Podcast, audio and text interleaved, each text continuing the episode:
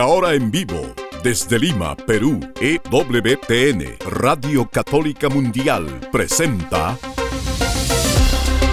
Más que Noticias, un programa informativo que analiza desde una visión de la fe los acontecimientos sociales, políticos y económicos más importantes de Latinoamérica, el Vaticano y el mundo. Más que noticias, respuestas a las interrogantes de los temas más actuales y la manera correcta de interpretarlos a la luz de la fe. Vidas ejemplares, actualidad del Vaticano, defensa de la vida, apologética, doctrina social de la Iglesia, devociones y mucho más. Esto es Más que Noticias. Comenzamos el programa. Amigos, bienvenidos. Están ustedes en Más que Noticias. Les saluda Guillermo Montezuma. Hoy día es un día en que, bueno, Eddie todavía no estará con nosotros. Nos ha prometido que el lunes va a estar. Esperamos que así sea. Un tema de salud, que rezamos por él. Y bueno, vamos a, nuestra, a nuestro tema hoy día, en Más que Noticias, poner como una cortina de fondo estas ideas fundamentales que son el magisterio y la iglesia, inspirados en la Sagrada Escritura, en la tradición que nos enseña el Concilio Vaticano II y que San Juan Pablo II también recoge en esta carta hermosísima de Redentoris Missio, que dice así, el reino de Dios no es un concepto, una doctrina o un programa sujeto a la libre elaboración, sino que es ante todo una persona que tiene el rostro y el nombre de Jesús de Nazaret, imagen de Dios invisible. Y dice también más adelante en el número 30, nosotros los cristianos estamos llamados a la valentía apostólica basada en la confianza en el Espíritu Santo. Él es el protagonista de la misión. Hoy se pide a todos los cristianos, a las iglesias particulares y a la Iglesia Universal, la misma valentía que movió a los misioneros del pasado y la misma disponibilidad para escuchar la voz del Espíritu. Amigos, es eso lo que tendríamos que hacer nosotros y también recoger esta otra línea de este documento tan hermoso que nos habla de la permanente validez de la misión apostólica que tenemos. Decía así, existen otros muchos aerópagos del mundo moderno hacia los cuales debe orientarse la actividad misionera de la Iglesia, por ejemplo, el compromiso por la paz, el desarrollo y la liberación de los pueblos, los derechos del hombre y de los pueblos, sobre todo de, los, de las minorías, la promoción de la mujer y del niño, la salvaguarda de la creación, son otros tantos sectores que han de ser iluminados con la luz del Evangelio. Esta temática no es nueva, es una temática vivida en la iglesia por siempre y pues se pone en realce en algunos momentos fuerte, como en este tiempo en que vivimos, en donde se pisotean los derechos de las personas y que es que queremos comenzar el programa haciendo mención a la situación de Indy Gregory, tenemos algunos datos que queremos compartirle en torno a la razón por la cual su padre la bautizó a esta pequeña.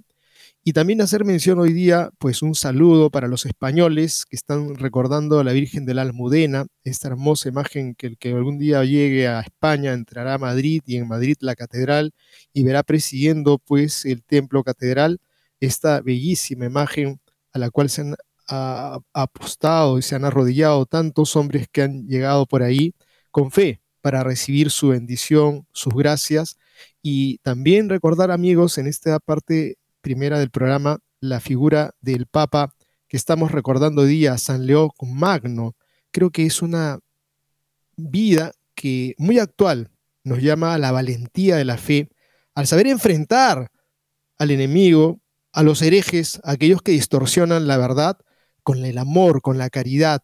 No simplemente se trata de descalificar, sino tratar de conquistarlos para la causa de la fe, como hizo este santo papa que hoy día nos tiene mucho que explicar, por si también de repente nosotros no estamos cayendo en alguna de estas herejías que podría meterse en, en la cabeza entre las ideas o los sentimientos y vivir de una u otra manera lejos de la verdad que nos enseña el Señor. Y para ello tenemos también las voces valientes que vamos a mencionar, que es la del cardenal Gerhard Müller, que advierte que las últimas declaraciones desde el dicasterio de la doctrina y la fe abren la puerta al malentendido. Y lo hemos dicho hace un par de días y lo repetimos ayer y volveremos otra vez a decir qué está pasando con este pastor que está abriendo puertas al error, porque una cosa es ser misericordioso y otra cosa es ser manga ancha. La misericordia siempre va a enseñar la verdad y siempre va a ayudar a que con la verdad la persona encuentre su dicha aquí en la tierra y su salvación. El cardenal Müller tiene palabras muy claras, como también el cardenal Sará, que vamos a recoger una nota respecto de lo que se aproxima a mirar en torno a lo que ocurre en la iglesia. Estamos viviendo una crisis y dice el cardenal Sará que ha entrado en una nueva fase. Es la crisis del magisterio. Y para aterrizar aún mucho más esta perspectiva que tiene el cardenal Sará, Monseñor Gadecki advierte, ¿quién es Monseñor Gadecki? Es el presidente de la Conferencia de los Obispos Polacos, que ha advertido que la enseñanza de la Iglesia no puede cambiar de un país a otro. Eso que de pronto digas, miren, cada quien haga un discernimiento, cada quien de acuerdo a la situación que está viviendo, entonces diga si sí o si no, si se puede hacer aquello o lo otro, pues eso significaría generar un estado de absoluta ruptura entre lo que hace una iglesia en un lado. Es como si me dicen, yo en esta parroquia este, me obligan a que me ponga de rodilla y en la otra parroquia me dicen que me tengo que poner de pie. Entonces, ¿en qué iglesia estamos? ¿Es la iglesia católica unida, de la que hemos recordado el día de San Juan de Letrán, eh, una iglesia que vive en la unidad de la fe? Pues en estos tiempos parece que está habiendo esa propuesta y Monseñor Gadecki tiene palabras bastante claras, de lo que no podría ser la iglesia en estos tiempos, de vivir ese relativismo que es una de las condiciones que eh, vive el mundo. No, yo tengo mi forma de ver la vida, yo tengo mi forma de pensar, yo tengo la forma de, entender mi, mi, concepción. Claro, cada quien tiene su forma, pero estamos aspirando a la verdad, estamos aspirando al bien, estamos aspirando a aquello que en lo más profundo de nuestro corazón anhela, que es vivir un estado de justicia y de caridad. Con ese criterio sin duda se rompe la caridad y sin duda se aplasta y se pisotea la justicia. Queremos contarles también un dato estadístico sobre lo que piensan los jóvenes sacerdotes en los Estados Unidos respecto de ellos mismos y también, por otra cosa, poner en evidencia una realidad. Los sacerdotes progresistas, los viejos progresistas, pues se encuentran en vías de extinción. Los progresistas son aquellos que simplemente dijeron basta de esas formas este, cuadriculadas, este, almidonadas, conservadoras, queremos vivir nosotros la libertad del Evangelio que Jesús vino a enseñar, al punto de decir que Jesucristo pues podría también prescindirse de él, pues estos sacerdotes están en vías de extinción, por lo menos en los datos que nos arroja Estados Unidos, en donde hay una creciente mayoría de sacerdotes jóvenes que quieren conservar el Evangelio, que quieren conservar la fidelidad. Vamos a darle unos datos bastante entusiasmantes, no sin ello decir que también hay dificultades en, esta, en este sector de sacerdotes que sin duda da mucha esperanza. Como esperanza también nos da, amigos, una nota muy hermosa sobre 2.000 personas que asisten a una misa que celebra el cardenal Burke en una tradicional peregrinación. Esto ocurre en los Estados Unidos, en Oklahoma, y tiene un recorrido de verdad bastante extenso de 35 millas, casi lo que recorren en Arequipa, desde Arequipa hasta la Virgen de Chapi, un santuario hermosísimo que hay en el sur del Perú, que es una peregrinación que tengo el agrado de haber participado varias veces, casi, casi una decena de veces y con un gratísimo, un gratísimo resultado. De verdad, valió la pena hacer el esfuerzo, pero vamos a contarle los detalles de esta tradicional peregrinación, que es un momento que marca para muchísimas personas que ahora se han sumado y se, seguramente se seguirán sumando, porque es un momento de encuentro con el Señor y de súplica, sobre todo, por la familia.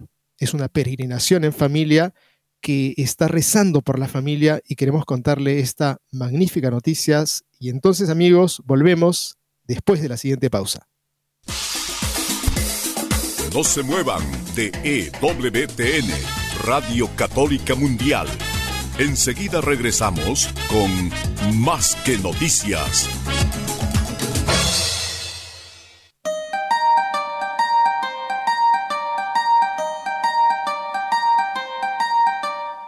No olvides seguirnos en Facebook como Más que Noticias EWTN. Allí podrás encontrar las noticias que tratamos día a día en el programa. Además, pueden escribirnos con sus comentarios o sugerencias.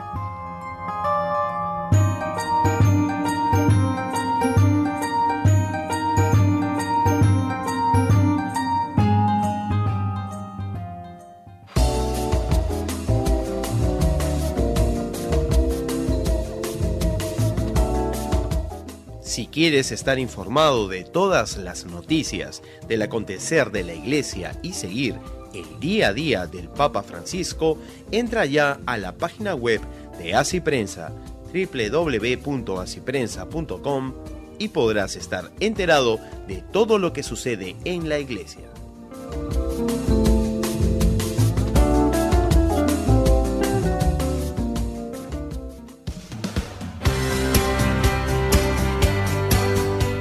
Ya regresamos en EWTN, Radio Católica Mundial, con su programa Más que Noticias. Bien amigos, miremos entonces la figura del Papa que recuerda a la iglesia ahora, ese servidor de la verdad, ese hombre valiente que tuvo pues un denodado esfuerzo para enfrentarse a situaciones muy difíciles como las que estamos viviendo ahora herejías y mentiras de su época, pero que se reeditan de una u otra manera en nuestro tiempo. Esas herejías no son puras teorías, sino que se convierten en praxis y formas de proceder que se alejan del Evangelio. Pues este Papa les hizo frente. Cada 10 de noviembre, dice la nota de Así Prensa, la Iglesia Católica celebra uno de los pontífices más importantes de la antigüedad cuya influencia fue determinante en la consolidación de la autoridad espiritual de esa sede de San Pedro frente al poder terreno. San León Magno, doctor de la Iglesia, fue el Papa número 45 y gobernó la Iglesia entre los años 440 y 461.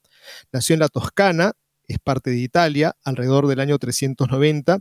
Llegó a ser secretario de los papas San Celestino y Sixto III este último lo envió en el año 440 como representante en una misión diplomática en la Galia, Francia, con el objetivo de evitar el enfrentamiento entre dos autoridades imperiales, el jefe militar de la provincia, Aesio, y el tribuno consular de aquella región, Albino. Fue durante el cumplimiento de este encargo eclesial que León recibió la noticia de que había sido elegido sumo pontífice.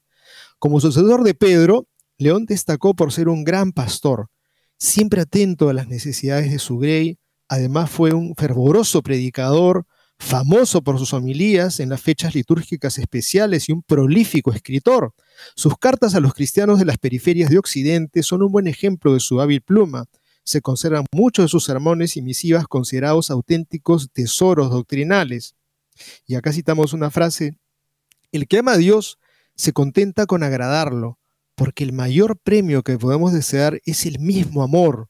El amor, en efecto, viene de Dios, de tal manera que Dios mismo es el amor, escribió el Papa León en uno de sus sermones. Para él la vida cristiana puede interpretarse como una invitación a arrebatar el premio más grande, que es Dios mismo. En consecuencia, la santidad debe ser el propósito natural de la vida, ya que no hay nada que se desee más que el amor verdadero. Y amigos, cada uno tome conciencia de su propia condición qué es, sino que lo que más profundamente en el corazón desea es el amor.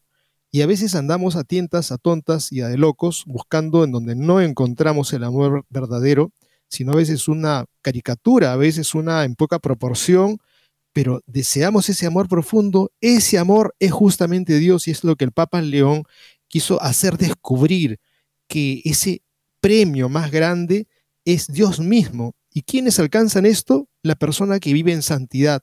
Por ello tendríamos que ponernos a preguntar y decirnos si es que queremos ser santos. O decimos, no, la santidad es para los que se encuentran en estatuitas en las iglesias, yo tengo que hacer mi vida normal. Pues si piensas eso, estás desconociendo un llamado claro, directo, preciso que hizo el Señor, sean santos como yo soy, como el, vuestro Padre Celestial es santo. Y en el Antiguo Testamento, como yo soy santo, dijo Yahvé. Durante sus 21 años de pontificado, Trabajó incesantemente por la unidad e integridad de la Iglesia. Luchó contra algunas herejías muy peligrosas, como el nestorianismo, que afirma que Jesús hay dos personas separadas, una divina y otra humana. Luchó contra el monofisismo, que sostiene que en Cristo solo hay una naturaleza divina. El maniqueísmo, que considera que el espíritu del hombre es de Dios y el cuerpo del demonio. Eso también es una visión distorsionada equivocada de pensar que lo corpóreo es algo del mal y lo, único divino y espiritual es la parte del alma del hombre. No, Dios amó al hombre en cuerpo y alma y las dos cosas provienen de Dios y las dos cosas nos han de servir para poder unirnos a ese Dios que se hizo carne. Jesucristo no era una realidad divina, extraña, no. era hombre y Dios a la vez, y por lo tanto también ha luchado contra el pelagianismo, que afirma que el pecado original no existe, no es tal, y por lo tanto la redención se obtiene por mérito individual, sin necesidad de la gracia, con lo que se, hará, haría inútil la redención obrada por Cristo. O sea que simplemente yo alcanzo la salvación y mis objetivos únicamente por mi propio esfuerzo y dejo de considerar el pecado original. El pecado original es una realidad. Nacimos en pecado original, fuimos bañados por el agua del bautismo, pero las consecuencias aún quedan y tenemos que combatir contra esos restos que puedan haber en nuestra vida del pecado original el pecado original no es un cuentito que se le explica a los niños para contarles la creación, sino que es parte de la historia que tenemos que creerla, no como una mera simbología, sino como una realidad. Hemos nacido en pecado y Jesús vino justamente para salvarnos del pecado y entender que el pecado no es la última palabra, sino que Dios con su gracia nos eleva. Gracias a Jesucristo podemos nosotros superar esa realidad de pecado en base a nuestra cooperación, por supuesto, pero ante todo de la gracia que antecede, que nos acompaña y que va a coronar la obra que Dios ha trazado para nuestras vidas. Dice la nota acá, la tradición señala al Papa León como un pontífice lúcido y sabio, cuya autoridad era reconocida por todos, incluso por quienes ostentaban algún poder secular. Esta noble consideración no es fruto del azar. La Iglesia Católica, desde su fundador Jesucristo, ha mostrado con la palabra y la acción que la autoridad no es carta libre para el uso y abuso del poder, sino una puesta en servicio a todos los hombres. Quien ostenta autoridad como el maestro se pone de rodillas y les lava los pies a sus discípulos, a quienes están bajo su mando. Y creo que también es una excelente señal si algún día nos dicen, hey, eres encargado ahora de esta área, no es para que te creas superior y comiences a mandonear a la gente y digas qué importante que soy en medio de estos pocos importantes, porque eso sería una señal muy clara de que no entendiste el sentido del servicio, de la autoridad, quien tiene autoridad, pues es para mostrarse ante los demás como el último y el servidor de las personas a las cuales supuestamente estarían supeditadas a él. Pues si nosotros llegamos a un cargo para eh, eh, supuestamente de mando, tendrá que ser para atender a los que nos necesiten de un modo caritativo. Y ojalá que esto pueda traducirse en la catequesis de nuestros niños para que entiendan eso desde pequeños, que hemos venido al mundo para servir, como diría Madre Teresa, ¿no? El que no sirve para, no vive para servir, no sirve para vivir. Buena lección que nos da León, como también este último dato por aquí, en un episodio memorable acaecido durante el concilio de Calcedonia, los 600 obispos congregados en la asamblea se pusieron en pie en señal de adhesión, luego de haber escuchado la carta de que León les había dirigido. En ella el pontífice León hacía referencia a la plena divinidad de Cristo y a su plena humanidad contra la herejía cristológica del momento. El Papa León afirmó la total consustancialidad de Cristo con el Padre por su divinidad y su total consustancialidad con nosotros por su humanidad. Ergo, no podía ser considerado menos que el Padre en el orden divino, ni menos hombre que cualquiera de nosotros. Es decir, no es menos que, que el Padre, no era Jesús un semidios, no, era y es Dios como lo es el Padre, y es tan hombre como cualquiera de nosotros. Jesucristo reunía esa calidad. La aclamación de la asamblea fue tal que muchos empezaron a decir que San Pedro había hablado por boca de león.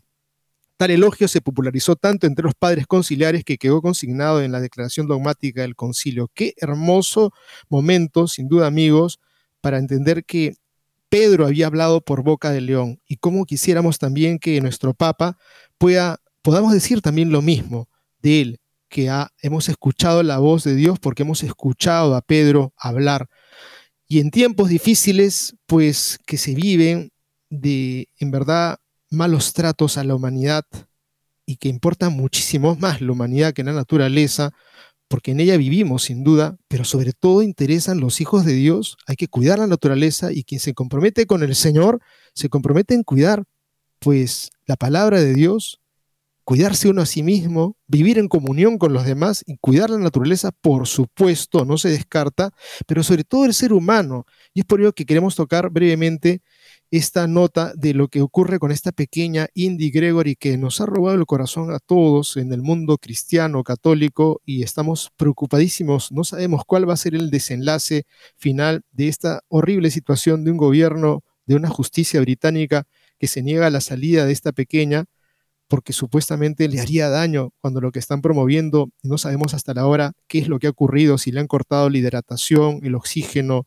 la nutrición, y está prácticamente con sentencia de muerte o todavía hay esperanzas de que pueda viajar a una nación que le quiere brindar todo el apoyo, como ya lo ha hecho la presidenta italiana, dándole nacionalidad y viaje directo a Italia como si fuera una ciudadana nacida allí, pues vamos a mirar eh, lo que dice el padre, que se llama Dean Gregory, es el padre de Indy, la niña que a la justicia británica ha sido ha condenado a la muerte a pesar de la voluntad de sus padres que quieren que vaya a Italia, pues ha explicado en una entrevista la razón por la cual decidió bautizarla a esta pequeña y dicho sea paso, él no es cristiano.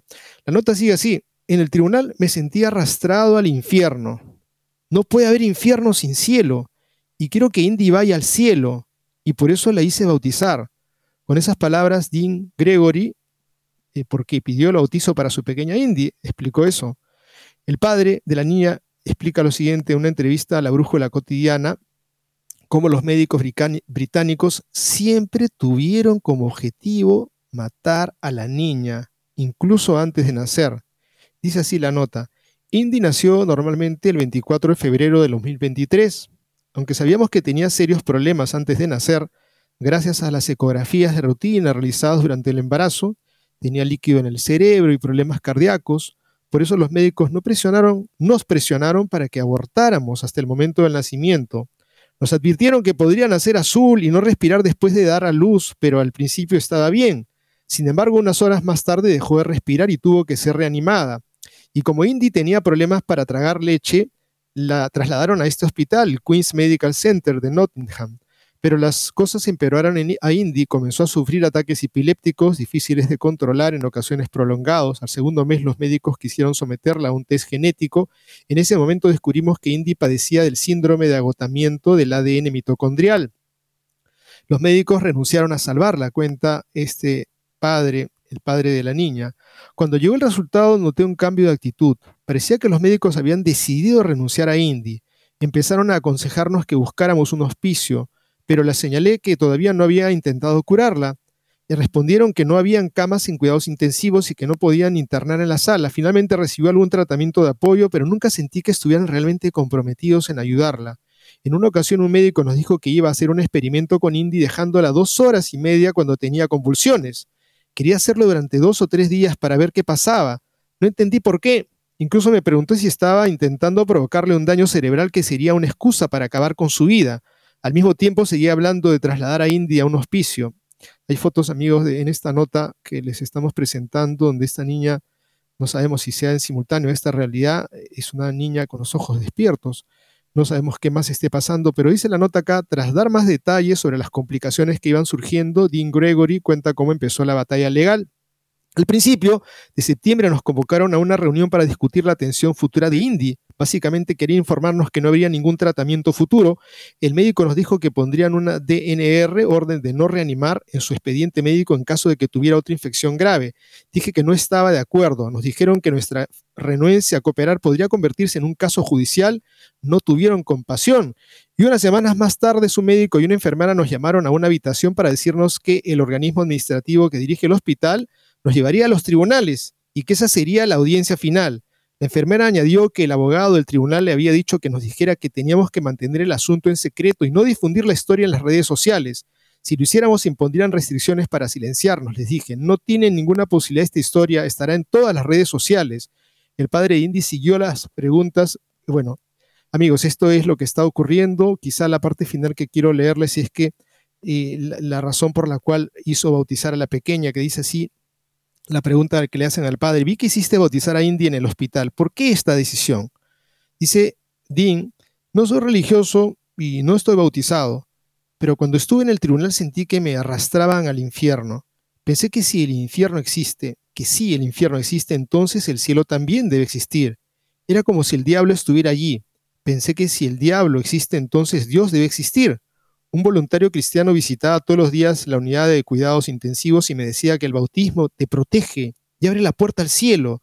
También me impresionaron mucho mis abogados de Christian Legal Center, Louis Brown, Bruno Quintavale y Pavel Stroilov, la forma en que me apoyaron y su dedicación. Fue como si el bautismo de Indy fuera también una forma de reconocer su trabajo.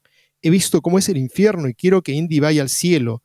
De hecho, he decidido que mi hija y yo también deberíamos bautizarnos. Queremos ser protegidos en esta vida e ir al cielo. Bendito sea Dios por esta reflexión que nos deja el padre de Indy porque tenemos que entender que es eso justamente el bautismo, las puertas de la gracia que nos hacen cristianos, que nos permiten la entrada del reino de los cielos, porque Jesús dijo, el que no nace del agua y del espíritu no puede entrar en el reino de los cielos, y es la práctica cristiana desde los inicios. Se bautizaba el pater familias con su esposa, con sus hijos, con su esclavo, con sus esclavas, con los hijos de los esclavos. Toda la familia se bautizaba, es lo que se hace. Y enhorabuena que India haya recibido esta gracia no sabemos finalmente el desenlace, pero que pone en evidencia muchas cosas, la locura de gente que dice la muerte es el camino. No, la muerte no es el camino, la muerte es un medio, la muerte es una realidad natural, pero una realidad provocada de repulsión y lo que están haciendo con ella es un daño, buscar su muerte, y eso es una crueldad. Nosotros como cristianos buscamos la vida, buscamos poner todos los recursos y todos los medios posibles sin exagerar, porque eso sería pues la, la distanacia, que es contraria y que sería la oposición a la adistanacia, que nosotros ponemos todos los medios para darle vida, darle agua, darle nutrientes, darle oxígeno y esperar si existen los canales y caminos para poder darle vida y recuperación plena. Si ocurriera algún tipo de evento contrario y se desenlazara, se desencadenara el fallecimiento de la niña, pues nosotros podíamos decir, hicimos todo lo posible, pero provocar la muerte a una persona es la eutanasia, es el suicidio, en el caso de los que dicen quiero que morir porque no quiero sufrir, pues eso no corresponde con la fe. Rezamos por India, amigos, recordémosla en nuestras súplicas, en nuestras oraciones, por estas personas que están involucradas en el camino de buscar que las criaturas mueran, cosa más cruel que puede existir, y, y, va en contra de lo que la naturaleza del ser humano tiene, ¿no? Buscar salvar vidas, como a veces hay videos en donde se salvan animalitos y todo el mundo aplaude y de pronto que se trata de salvar la vida de una niña y esta gente simplemente impasible dice, no, que muera.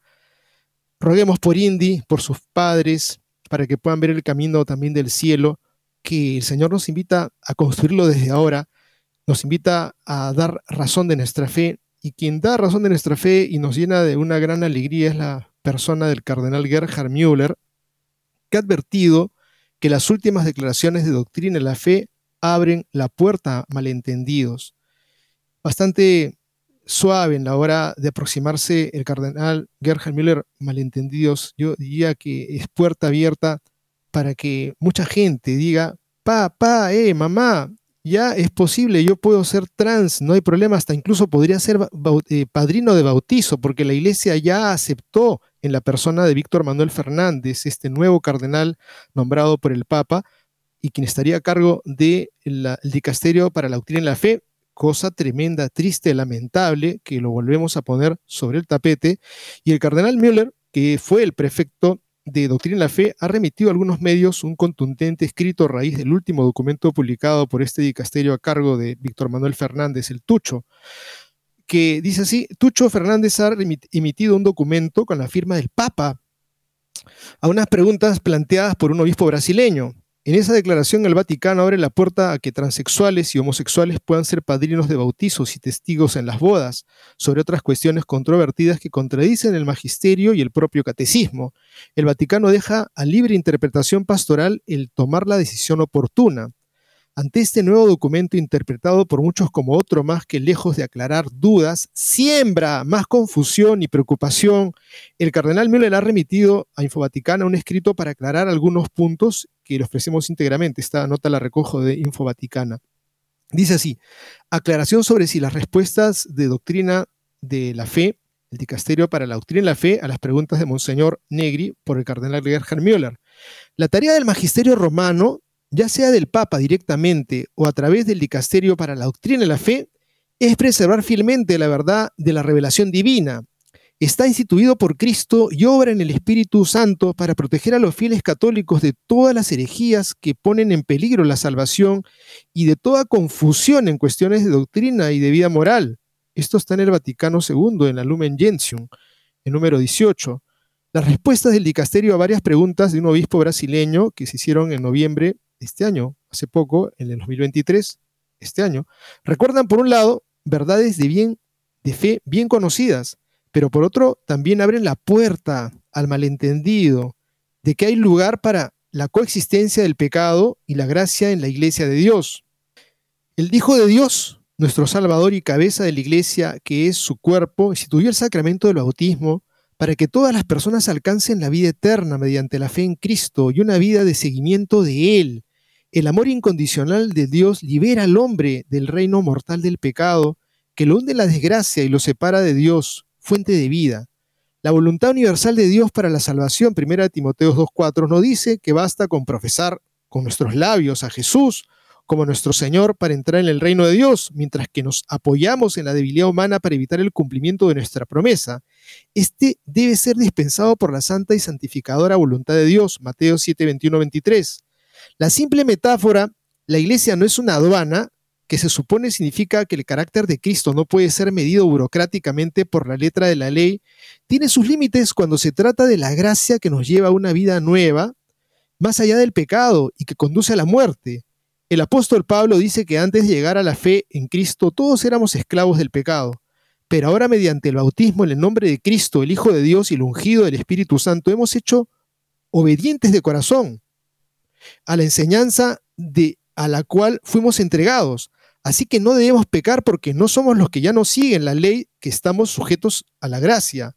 Pero ya no se nos permite pecar porque estamos sujetos a la gracia. Por tanto, no dejéis que el pecado se enseñoree en vuestro cuerpo mortal, ni obedezcáis a sus deseos más que los hombres que han pasado de la muerte a la vida. Romanos 6:12. Amigos, es lo que hablamos en la catequesis.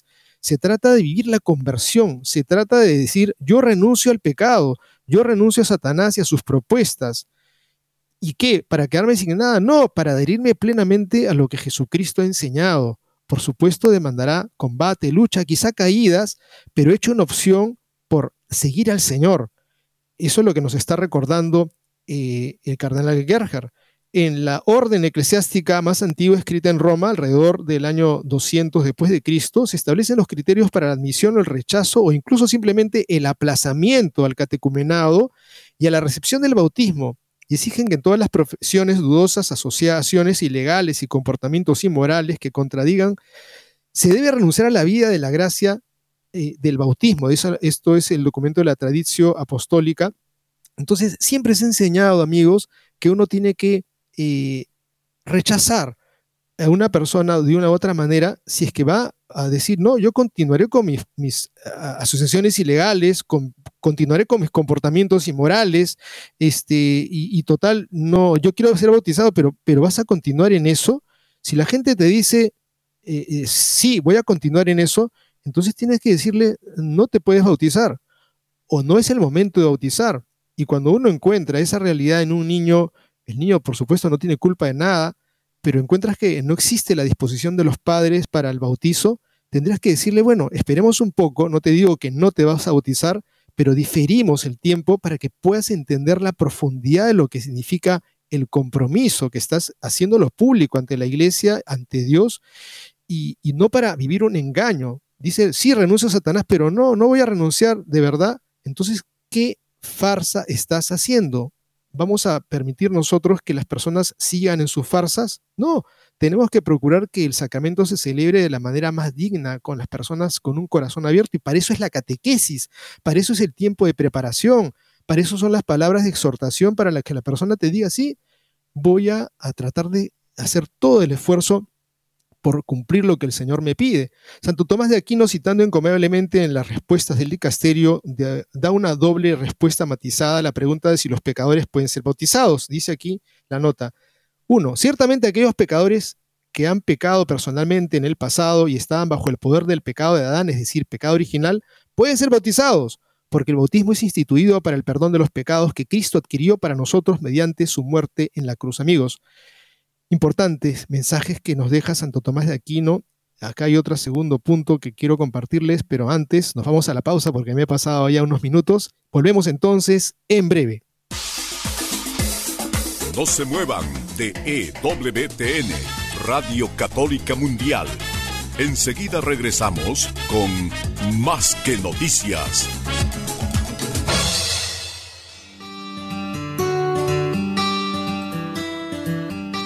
En la página web de EWTN podrás encontrar los programas de EWTN Radio y Televisión.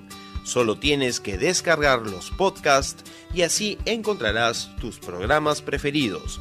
Recuerda en www.ewtn.com.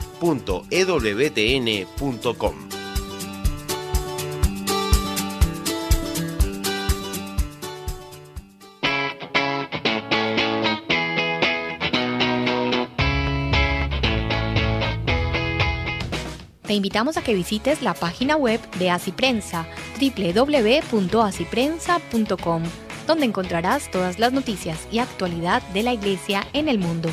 No lo olvides, www.asiprensa.com.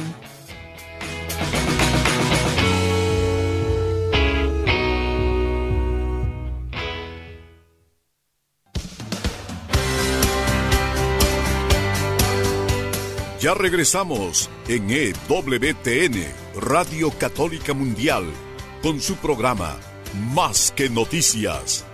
Para comunicarse en vivo con Más que Noticias, nos pueden llamar desde Estados Unidos al teléfono gratuito 1-866-398-6377 y desde cualquier parte del mundo al 205-271-2976. Entonces amigos nos debe quedar claro que para el bautismo no se espera que el que esté ahí delante de nosotros, el niño o los padres o los padrinos sean personas perfectas, que nunca pecan. No, todos provenimos del pecado y la iglesia justamente recibe a la persona que se sabe en una realidad de pecado, pero que se sabe en lucha, que quiere recibir la gracia, que quiere caminar en el camino de la fe.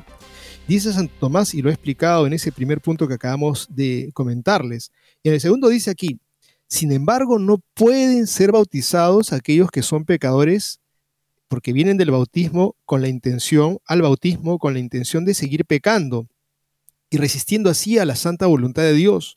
Esto es cierto no solo por la contradicción interna de la gracia de Dios hacia nosotros y nuestro pecado contra Dios, sino también por el falso testimonio externo que socava la credibilidad del anuncio de la iglesia, porque los sacramentos son signos de la gracia que transmiten. Y ahí quizá eh, Santo Tomás de Aquino está mirando muy bien esa realidad cuando de repente escuchamos a estos protestantes, ustedes los católicos son así, así, asá y asá, y van a la iglesia y vuelven peores y hacen tales y cuales maldades.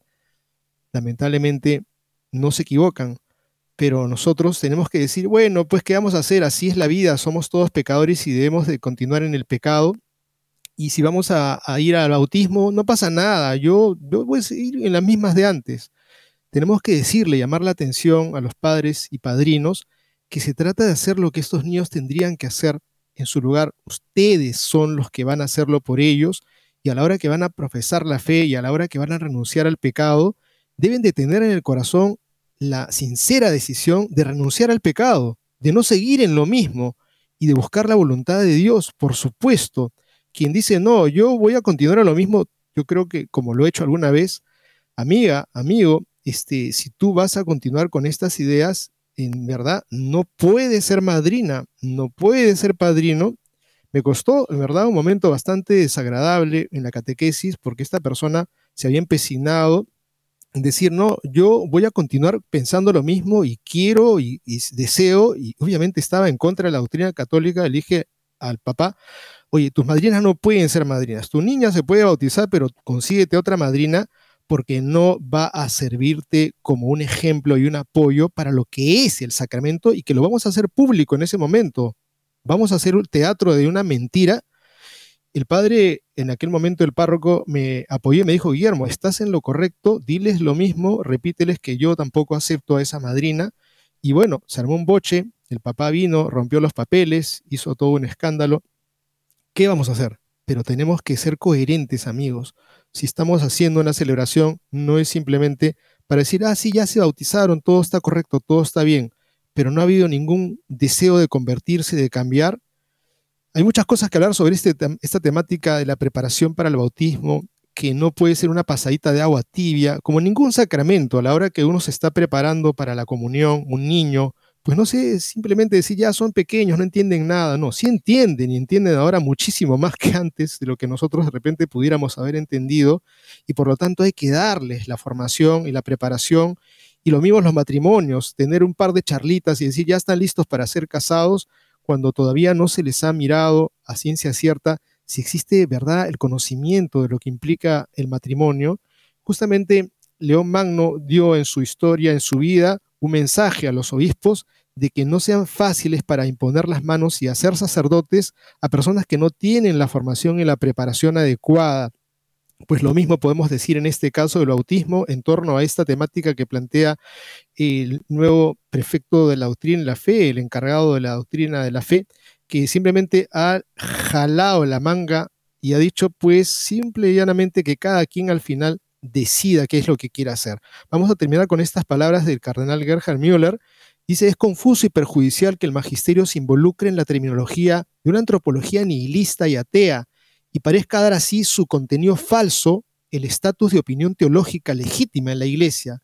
¿No habéis leído, dice Jesús a los fariseos, que querían tenderle una trampa que en el principio el Creador creó al hombre y a la mujer, entonces usar la terminología de aquella, aquella ideología, amigos, es fatal. Si nosotros comenzamos a decir, pues en nuestros textos de iglesia, incluso en nuestra propia terminología LGTB, por decir, o comenzamos a usar la interrupción del embarazo es algo que tenemos que volver a pensar, pues estamos tragándonos el sapo porque no existe tal persona que es gay, que es feliz, porque no es feliz. Estamos tragándonos el sapo porque estamos diciendo que eh, el aborto es interrupción del embarazo. No es interrupción del embarazo, es el asesinato de una criatura. Y pone por eso las palabras bastante fuertes el cardenal Gerhard Müller, porque es tragarnos la terminología, utilizar y caer en su mismo lenguaje y no hablar con claridad. En verdad no existen personas transexuales u homófilas, homoafectivas u homosexuales, ni en el orden de la naturaleza creatural, ni en la gracia de la nueva alianza en Cristo. En la lógica del creador del hombre y del mundo, dos sexos son suficientes para asegurar la existencia continua de la humanidad y para permitir que los niños florezcan en la comunidad familiar con su padre y su madre. Persona, como sabe todo filósofo y teólogo, es el hombre en su individualidad espiritual y moral, que lo relaciona directamente con Dios, su creador y redentor. Sin embargo, Toda persona humana existe en la naturaleza espiritual física y específicamente como hombre o mujer a través del acto de la creación en el que Dios lo hizo y en relación recíproca en el matrimonio, en su parábola de su eterna bondad y amor tino. Y así como fue creado, Dios resucitará a cada ser humano en su cuerpo femenino o masculino, sin irritarse por aquellos que han mutilado genitalmente a otras personas por mucho dinero, o que confundidos por la falsa propaganda han sido engañados voluntariamente de su identidad masculina o femenina. Qué importantes las palabras que nos está diciendo el cardenal Gerhard Müller, amigos. Dios hizo al hombre y a la mujer, hombre y mujer, varón y hembra, los creó, dice la Sagrada Escritura.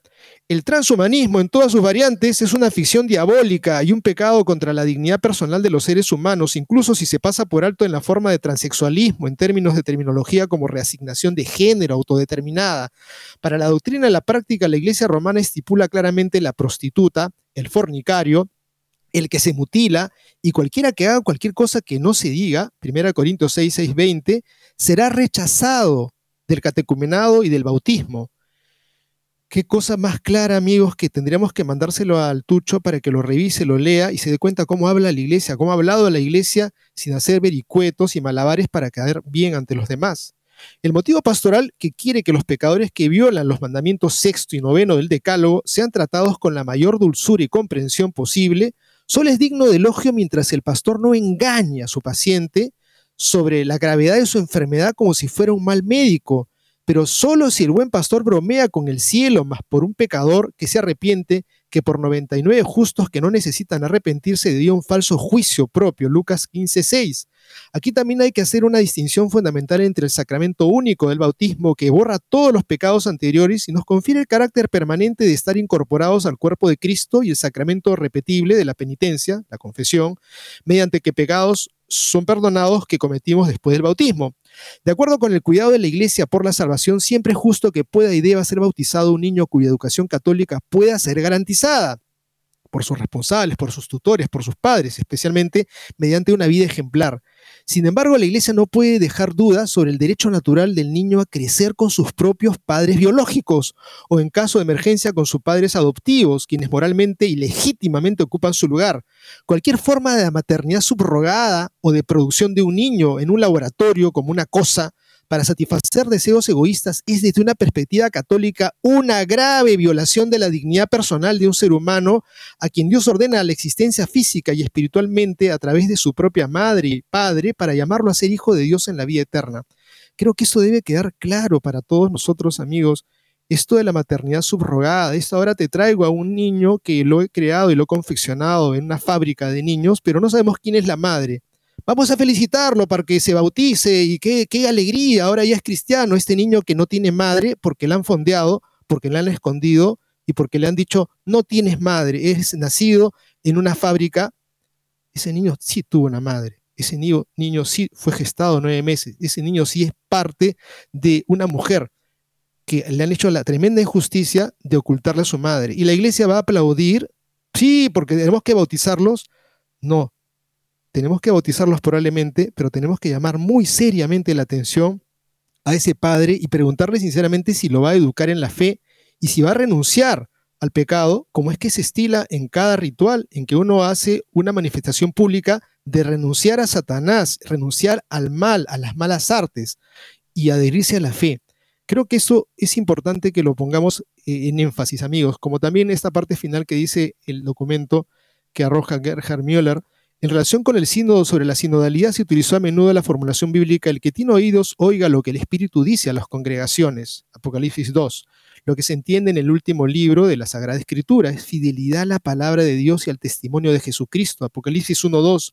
El autor de la tradición apostólica, de la tradición apostólica de Roma, de los apóstoles Pedro y Pablo, está convencido de que la edificación de la iglesia se logra con la aceptación de la recta fe.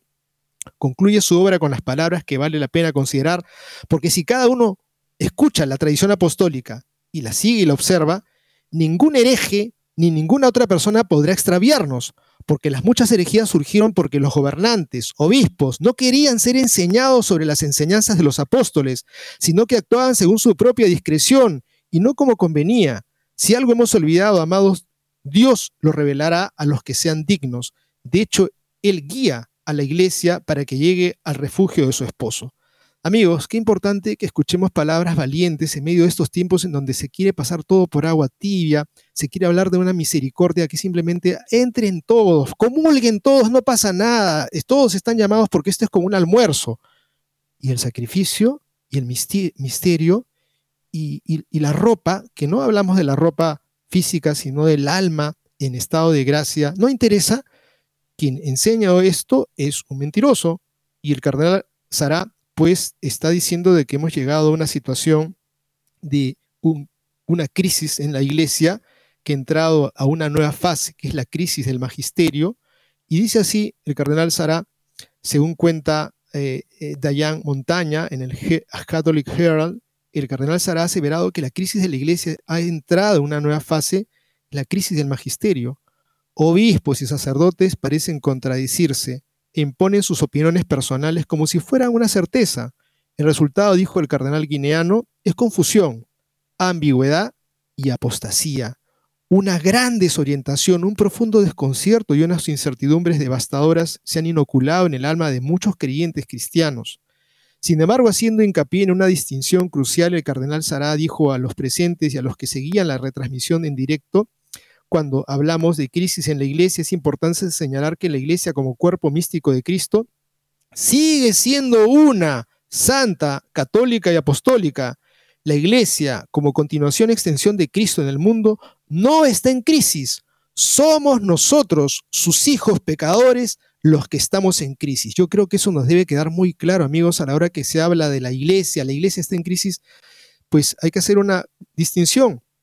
La iglesia en cuanto salía del costado de Cristo, es su esposa, es madre, es nuestra madre, es el pueblo de Dios, es el cuerpo místico de Cristo, siempre será una, siempre será santa, siempre será universal, siempre será llamada al apostolado y llamada porque está fundada sobre los doce apóstoles, la crisis es la que estamos viviendo los hijos, nosotros, los miembros, en estos tiempos. Basándose en el último discurso del Señor en el Evangelio de San Juan, el cardenal Sará insistió además en que el magisterio auténtico como función sobrenatural del cuerpo místico de Cristo, ejercido y guiado visiblemente por el Espíritu Santo, no puede estar en crisis. La voz y la acción del Espíritu Santo son constantes y la verdad hacia la que nos conduce es firme e inmutable. En este contexto, elogió el nuevo compendio de Monseñor Schneider como una ayuda para aquellos pequeños que están hambrientos del pan de la recta doctrina. Monseñor Schneider ha redactado un nuevo compendio interesante, vamos a hacer mención breve, añadiendo que también demostrará ser una herramienta importante en la esencial labor misionera de evangelización y apologética para anunciar la verdad salvadora de Jesucristo en nuestro mundo que tan desesperadamente la necesita. Las declaraciones del cardenal Sará, pronunciadas durante la última semana del sínodo sobre la sinodalidad, se produjeron menos de un mes después de la publicación de una serie de preguntas dubia que él y otros cuatro cardenales enviaron al Papa antes de la Asamblea Vaticana del 4 al 29 de octubre, expresando sus preocupaciones y pidiendo aclaraciones sobre puntos de doctrina y disciplina.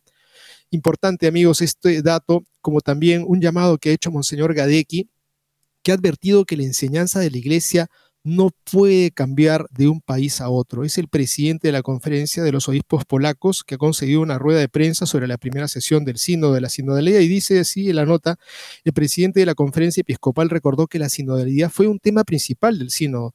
Se entiende como una comunión que une a todos los discípulos del Cristo resucitado en un camino compartido, destacando la dignidad, dones y carismas de cada católico ofrecidas por el Espíritu Santo en aras al servicio misionero de la Iglesia.